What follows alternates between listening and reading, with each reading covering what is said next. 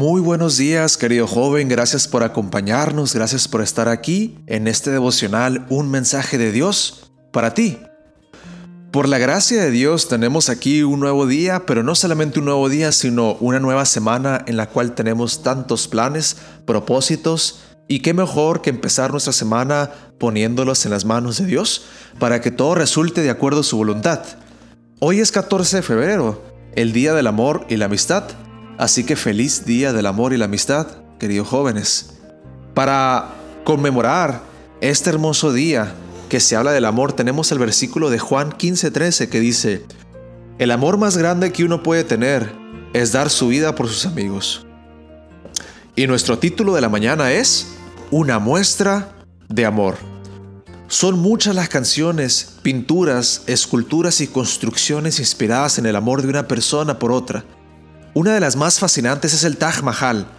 Es un complejo de edificios construido entre 1631 y 1653 en la ciudad de Agra, estado de Uttar Pradesh, India, a orillas del río Yamuna, por el emperador Shah Jahan de la dinastía mogola. El imponente conjunto se erigió en honor a su esposa favorita, Arjumat Bano, más conocida como Mumtaz Mahal, que murió en el parto de su decimocuarta hija. Se estima que su construcción necesitó el esfuerzo de unos 20.000 obreros. Este monumento ha alcanzado fama internacional por el carácter romántico de su inspiración. Aunque el mausoleo cubierto por la cúpula de mármol blanco es la parte más conocida, el Taj Mahal es un conjunto amurallado de edificios que ocupan 17 hectáreas y que también incluye una gran mezquita, una casa de invitados y muchos jardines.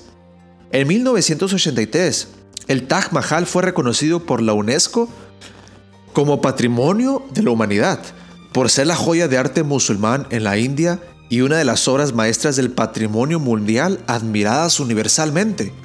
Descrito por el poeta Rabindranath Tagore como una lágrima en la mejilla del tiempo, el mausoleo atrae entre 7 y 8 millones de visitantes cada año y además, en el 2007 fue designado una de las nuevas siete maravillas del mundo moderno. Cuánto amaba el emperador a su esposa. Pero cuando pienso en la demostración suprema del amor, no puedo pensar en otra persona que en Dios y su amor hacia la humanidad. Él mostró amor por nuestros primeros padres, no dándoles una edificación, sino el mundo entero, preparando ese mundo para servirles de hogar. Cuando pecaron los vistió de túnicas, cuando el pecado reinaba cruelmente, el Dios de amor envió a su Hijo único a mostrarnos que el amor más grande que uno puede tener es dar su vida por sus amigos. Y este mismo Dios de amor ha prometido crear un mundo nuevo, donde no exista la muerte, ni el llanto, ni el dolor. Me estremece pensar que alguien pueda amarme tanto. Hoy se celebra el Día del Amor y la Amistad. Lamentablemente el amor que vemos en las redes y los demás medios de comunicación suelen ser amores enfermizos, pasajeros y enfocados en lo extremo. Pero hoy Dios te invita a celebrar el mayor amor que existe en el mundo, el que Él manifestó en la cruz por ti. Creo que es importantísimo recalcar que el amor bíblico es un amor diferente a la corriente de este mundo. Es un amor casi imposible de entender por mentes humanas como nosotros, apartadas de Dios. Pero sí podemos acercarnos un poco a esa definición del amor. Dios es amor. La esencia de Dios es el amor. Es parte de un atributo natural de Él. Así como decimos que Dios es eterno, así como decimos que Dios es omnipotente, omnisciente, perfecto, así decimos que Dios es amor, parte de un atributo natural.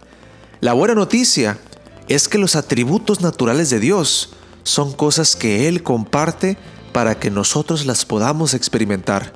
Así como Dios es eterno, Él nos dice, en, en el cielo, en el mundo por venir, tú podrás disfrutar de esa eternidad. Así como Dios es amor, nos dice en este mundo, tú puedes disfrutar de el amor que yo te doy. Así que siempre que pienses en el amor joven, no pienses en ese amor ah, de rebelión, de extremismos, de toxicidad, de autodaño, sino piensa en un amor desinteresado, misericordioso, un amor que incluye la gracia y la presencia de Dios, un amor en el cual la base es proveer y proteger a aquellos que tú amas y que te aman a ti. Así que tengamos esto muy bien en cuenta antes de ejercer el don divino del amor. Esta mañana, jóvenes, tenemos nuestra lectura bíblica, el año bíblico en números 25 al 28, capítulo 25 al 28. Y preparémonos esta semana, démonos a tiempo para estudiar la palabra de Dios para que nuestros corazones estén listos a todo lo que tenemos que hacer. Les esperamos en el sábado joven, les esperamos en nuestra cena de gala una noche en París y bueno, a planificar todo y hacer que todo funcione en el nombre del Señor. Te invito, joven, a hacer una oración para empezar la semana del lado de nuestro Dios. Oremos.